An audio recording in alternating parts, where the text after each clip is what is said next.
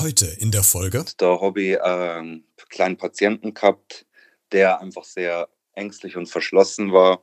Und nach einer Zeit er dann mal gefragt, ob ich mit ihm seine Kuscheltiere versorgen könnte, weil die auch verletzt waren. Genau, und die Zeit habe ich mir dann genommen und mit ihm seine Kuscheltiere versorgt. Und in den Minuten haben wir einfach, oder der Junge hat zu mir ein Vertrauen aufgebaut, das, das kann man nicht wirklich beschreiben, aber das hat ihm so gut da und dann habe ich einfach gemerkt, da kann man viel erreichen mit einem Kuscheltier nur und habe dann deswegen diese Aktion ins Leben gerufen. Hallo und herzlich willkommen zu dieser neuen Podcast-Folge. Anderen Menschen etwas Gutes tun, ihnen zu helfen, wenn sie krank sind oder selbst nicht mehr können, hat einen hohen Stellenwert in unserer Gesellschaft. Für manche Personen ist genau das die wichtigste Tätigkeit in ihrem Job und das ehrenwert, weil es viel Fleiß, Anstrengung, Nerven und Durchhaltevermögen verlangt. An dieser Stelle einen herzlichen Dank an alle, die in diesem Bereich arbeiten. Gerade in der jetzigen Zeit kann man das gar nicht häufig genug betonen. Ich habe heute genauso eine Person eingeladen. Er kümmert sich um die Kleinsten der Gesellschaft, um die, die vielleicht auch am zerbrechlichsten sind, die Kinder. Er steckt gerade in der Ausbildung zum Gesundheits- und Kinderkrankenpfleger und hat bereits einen eigenen Verein gegründet. Und über diesen Verein und seinen Job wollen wir heute sprechen. Und er wird uns erklären, warum er mit einem Teddybär ein Schlüsselerlebnis im Krankenhaus hatte. Das alles jetzt hierbei. Beredet. Der Talk mit Christian Becker. Heute zu Gast. Hi, ich bin der Kevin Hartung, bin 25, wohne in Altötting und mache die Berufsausbildung zum Gesundheits- und Kinderkrankenpfleger aktuell. Genau, und Kevin, du bist ja nicht nur gerade in der Ausbildung, sondern du hast auch einen Verein gegründet. Äh, Petcare e.V. heißt der. Was, was ist das genau? Kannst du so ein bisschen erklären, was das für ein Verein ist? Ja, der Verein ist ähm, gegründet worden für die Kinder im Krankenhaus eben, weil es in die Krankenhäuser einfach, was ich bis jetzt erlebt und gesehen habe, an ja, kinderfreundlichen Gegebenheiten mangelt und mit dem Verein Hobby das Ziel, das eben zu ändern. Worum kümmerst du dich genau in diesem Verein? Also du äh, hast ja schon gesagt, es geht um, um äh, kranke Kinder.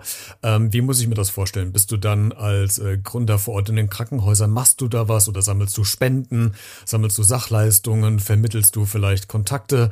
Äh, wie sieht so diese Arbeit in dem Verein aus? Vielleicht kannst du uns da so einen kleinen Einblick geben. Also aktuell ist es nur so, dass wir ähm, Ohraktion haben. Das ist eine Weihnachtsaktion, die heißt ähm, Kuscheltiere für die Kinder der Kinderstation.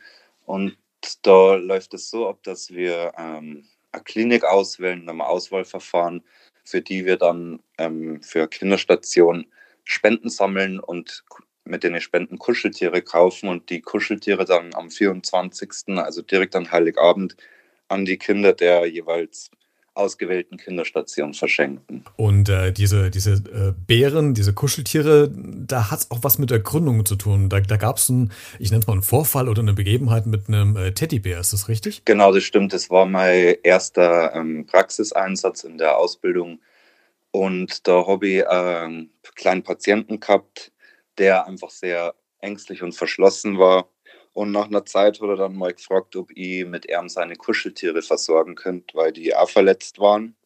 Genau, und die Zeit habe ich mir dann genommen und mit ihm seine Kuscheltiere versorgt. Und in den Minuten haben wir einfach, oder der Junge hat zu mir ein Vertrauen aufgebaut, das, das kann man nicht wirklich beschreiben, aber das hat ihm so gut da. Und dann habe ich einfach gemerkt, da kann man viel erreichen mit einem Kuscheltier nur und habe dann deswegen diese Aktion ins Leben gerufen. Kannst du ganz kurz erklären, was, was hast du mit dem Kuscheltier bzw. mit dem Jungen gemacht? Also wirklich richtig verarztet, ein Verband drum, Pflaster oder so, so, so Spritzen simuliert? Was hast du da konkret gemacht? genau, also er hat mir gesagt, es waren drei Kuscheltiere und er hat mir zu jedem Kuscheltier erzählt, was dem Kuscheltier fehlt.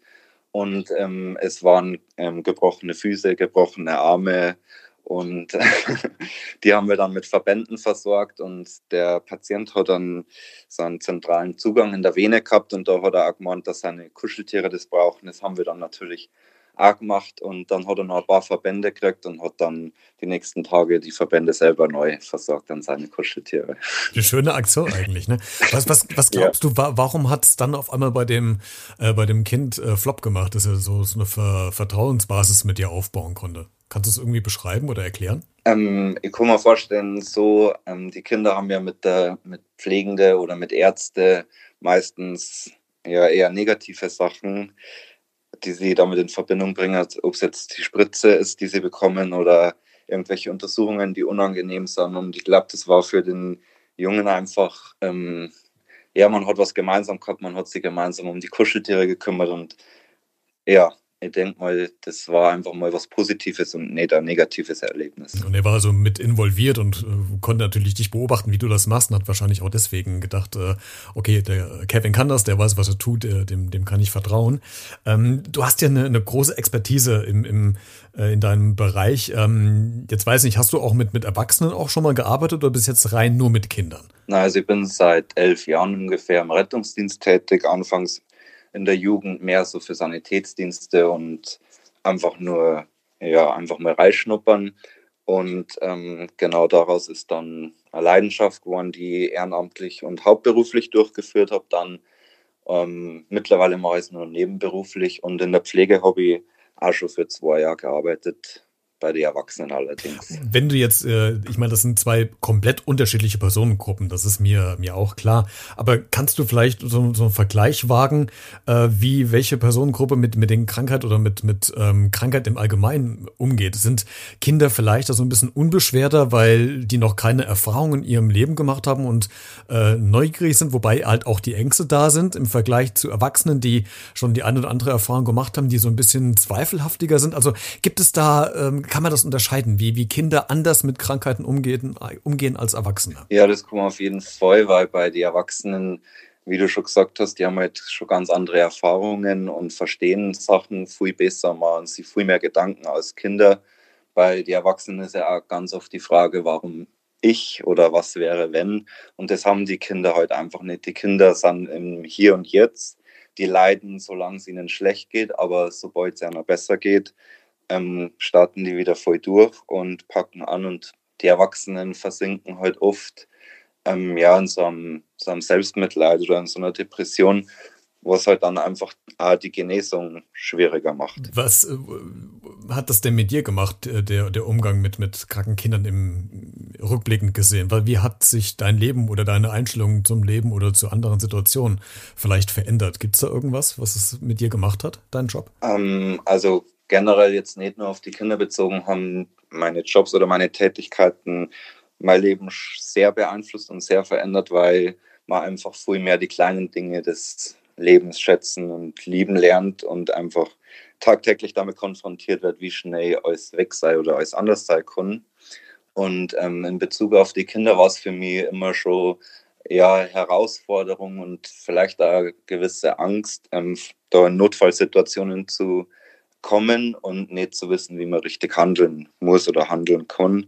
Das war dann auch mit der Grund, warum ich gesagt habe, ich mag unbedingt die Ausbildung jetzt noch machen. Warum hast du dich überhaupt für diesen Job entschieden, in diesem Segment zu arbeiten? Gab es da in der Vergangenheit irgendeinen Schlüsselmoment, wo du sagtest, äh, äh, hat dir jemand vielleicht selbst geholfen oder bist du eh schon jemand, der äh, empathisch ist, der so gerne so eine helfende Hand reicht? Also warum hat man sich oder warum hast du dich äh, in der Vergangenheit dafür entschieden, in diesem Beruf zu arbeiten? Also in meiner Familie gibt es überhaupt keinen, der im medizinischen Bereich tätig ist. Ich habe einfach, ja, wenn ich einen Rettungswagen als Kind irgendwo gesehen habe oder Sirenen gehört habe, dann habe ich aber gleich schauen müssen und war immer ja, total begeistert von den Helden, die einfach da in dem Auto sitzen und habe mir einfach als Kind schon gewünscht, dass ich einmal in so einem Auto sitzen mag und Menschen helfen mag und das ist bis heute noch so. Okay, also das, das, diese, diese Heldenfiguren, das, das hat dich beeindruckt. Äh, das hat man ja oft als Kind, dass man irgendwie äh, Feuerwehrmann werden will oder Polizei, äh, bei der Polizei arbeiten will. Bei dir war es genau. halt in diesem, in diesem Bereich. Ähm, eine schöne Geschichte. Was war denn bisher die rührendste Geschichte, die du im, im Job erlebt hast mit einem, mit einem Kind? Gibt es da was? Nein, man konnte es nicht so direkt sagen, dass jetzt dort das rührendste Erlebnis gab, aber grundsätzlich ist, ist jeder Fall irgendwie rührend, wenn man einfach sieht, wie die Kinder sich entwickeln, wie es einer besser geht. Und wenn man einfach den, ja, Unterschied von der Einlieferung oder vom ersten Tag der Behandlung bis zur Entlassung sieht, das ja, sagt einem einfach, dass man das, was man macht, auf jeden Fall gut macht und das richtig und wichtig ist. Ich, ähm, ich bin als, als äh, Beruf eigentlich äh, Lehrer und ähm, ich weiß, dass man so unterschwellig sagt, dass man ja eher äh, im, im Lehrberuf die, die Eltern in der Schule erzieht als die Kinder. Wie ist es denn bei, bei euch oder bei dir im Krankenhaus? Musst du eher die Eltern beruhigen als die Kinder? Ähm, oder kannst du dich wirklich äh, tatsächlich aufs Kind konzentrieren oder verschiebt sich das manchmal tatsächlich auch? Ähm, also man muss sowohl die Kinder als auch die Eltern beruhigen, wobei es schon so ist, dass die Eltern da definitiv mehr ähm, Beruhigung brauchen, weil die Kinder können ähm, gut ablenken und auf was anderes fokussieren. Und die Eltern haben einfach, ähm, da ist wieder der Punkt, die wissen viel zu viel und haben vielleicht schon viel gegoogelt und brauchen da einfach nur mehr Zeit, die man denen zum Erklären geben muss oder ja, Fragen beantworten muss. Ich glaube, das ist ja eh der große Fehler, den Erwachsene machen, dass sie alles Mögliche an Krankheiten googeln und dann eigentlich äh, mit, mit einem Bein sowieso schon im Grab stehen. Äh, von daher genau. sollte man das, glaube ich, dann erstmal äh, lieber lassen. Um nochmal äh, diesen Schwenk äh, zu bekommen zum, am Anfang von der Geschichte mit dem Jungen, wo du die ähm, Stofftiere äh, versorgt hast. Wie haben denn da die, die Eltern drauf reagiert? Gab es da irgendeine Rückmeldung von den Eltern dann? Ja, also die Mutter hat das ähm, als sehr ja, angenehm oder, oder rührend empfunden. Die hat sich dann auch persönlich nochmal bei der Entlassung bei mir bedankt und ähm, hat eben gesagt, ich soll unbedingt weiter so machen, weil sie gewusst hat, dass ich Schüler bin. Und ähm, sie hat eben auch dazu gesagt, dass ihr Sohn eigentlich nicht so offen und aufgeschlossen ist, wie er es da eben in der Situation war. Und das war für sie dann einfach schön zu sehen, dass da sich jemand kümmert um ihren Sohn. Und für dich wahrscheinlich auch schön zu hören, ne? Auf jeden Fall. Ja, jetzt arbeitest du ja in einem systemrelevanten Beruf. Corona hat uns immer noch fest im äh, Griff. Wie ist denn da die aktuelle Situation äh, bei dir? Merkst, merkst du das? Bist du sehr eingeschränkt? Ähm, am Anfang war es schon, es hat sich ja jetzt für mich in der Ausbildung relativ früh ähm, natürlich geändert, weil die Schule nicht so stattfindet, wie sie natürlich davor stattgefunden hat. Aber mittlerweile ist das relativ eingespielt und den Umständen entsprechend dann halt auch wieder gewisse Normalität. Okay, das heißt, du kannst deine Ausbildung schon zu Ende bringen in irgendeiner Art und Weise, das ist schon sichergestellt. Das ist sichergestellt, ja. Wie lange brauchst du noch? Ich brauche jetzt nur zwei Jahre. Achso, okay, das ist ja absehbar und äh, dann haben wir einen äh, guten Kinder- und Krankenpfleger mehr in, in Deutschland. Ähm, wie kann man denn deinen Verein finden oder unterstützen, wenn ich das jetzt gerade höre und Interesse habe und will dir irgendwie so ein bisschen unter die Arme greifen? Welche Möglichkeiten habe ich denn? Ähm, also zum einen finden wir uns ähm, im Internet auf unserer Webseite petcap.de und auf Social Media, Facebook und Instagram natürlich. Unterstützen kann man uns aktuell ähm, ja, in finanzieller Hinsicht mit einer Geldspende für die ähm, Weihnachtsaktion eben. Aber wir haben für nächstes Jahr schon ähm, weitere Aktionen geplant, weil die Weihnachtsaktion heute einfach der Einstieg jetzt war in das, was wir heute vorhaben, weil wir die Kinderstationen nachhaltig verbessern wollen und nicht eben mit einer einmaligen Aktion. Und genau deswegen sollte man, wenn man Interesse hat oder das unterstützen mag, einfach auf die Website schauen oder Social Media folgen. Dann ist man da immer up to date. Sehr gut. Und alle Infos äh, packe ich ja nochmal in die Podcast-Folgenbeschreibung mit rein mit den Links. Dann wird es ein bisschen einfacher, dich zu finden. Kevin, vielen Dank, äh, dass du dir die Zeit genommen hast, um über dich, über deinen Job und deinen Verein äh, zu sprechen. War sehr interessant und äh, weiterhin viel Erfolg, nicht nur in der Schule, sondern auch mit deinem Verein und dass du weiterhin so ein toller Pfleger den Kindern gegenüber bist und bleibst und wirst. Super, danke und schön, dass ich dabei sein durfte.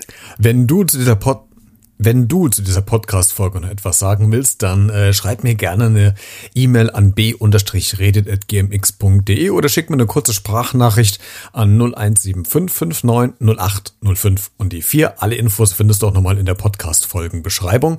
Oder du kommentierst einfach in den sozialen Medien bei Facebook, Instagram, Twitter oder YouTube. Du kannst dieses Podcast-Format auch unterstützen, wenn du das willst, indem du einfach ein Like da lässt, eine Bewertung oder auch ein Abo, da würde ich mich sehr drüber freuen. Oder auch per PayPal. Ähm, die E-Mail-Adresse ist b-redet.gmx.de, beziehungsweise findest du da den Link auch nochmal in der Podcast-Folgenbeschreibung. Hört ihr doch auch gerne meinen anderen Podcast an. Hallo, Herr Becker heißt er, mit lustigen, kuriosen, nachdenklichen Geschichten aus dem Alltag eines Grundschullehrers. Hallo, Herr Becker findest du auch bei Apple Podcast, Google Podcast, Spotify, Deezer und YouTube sowie auf allen Social-Media-Plattformen. Vielen Dank für dein Interesse und dass du diesen Podcast unterstützt und hörst. Bis nächste Woche Donnerstag und bleib neugierig.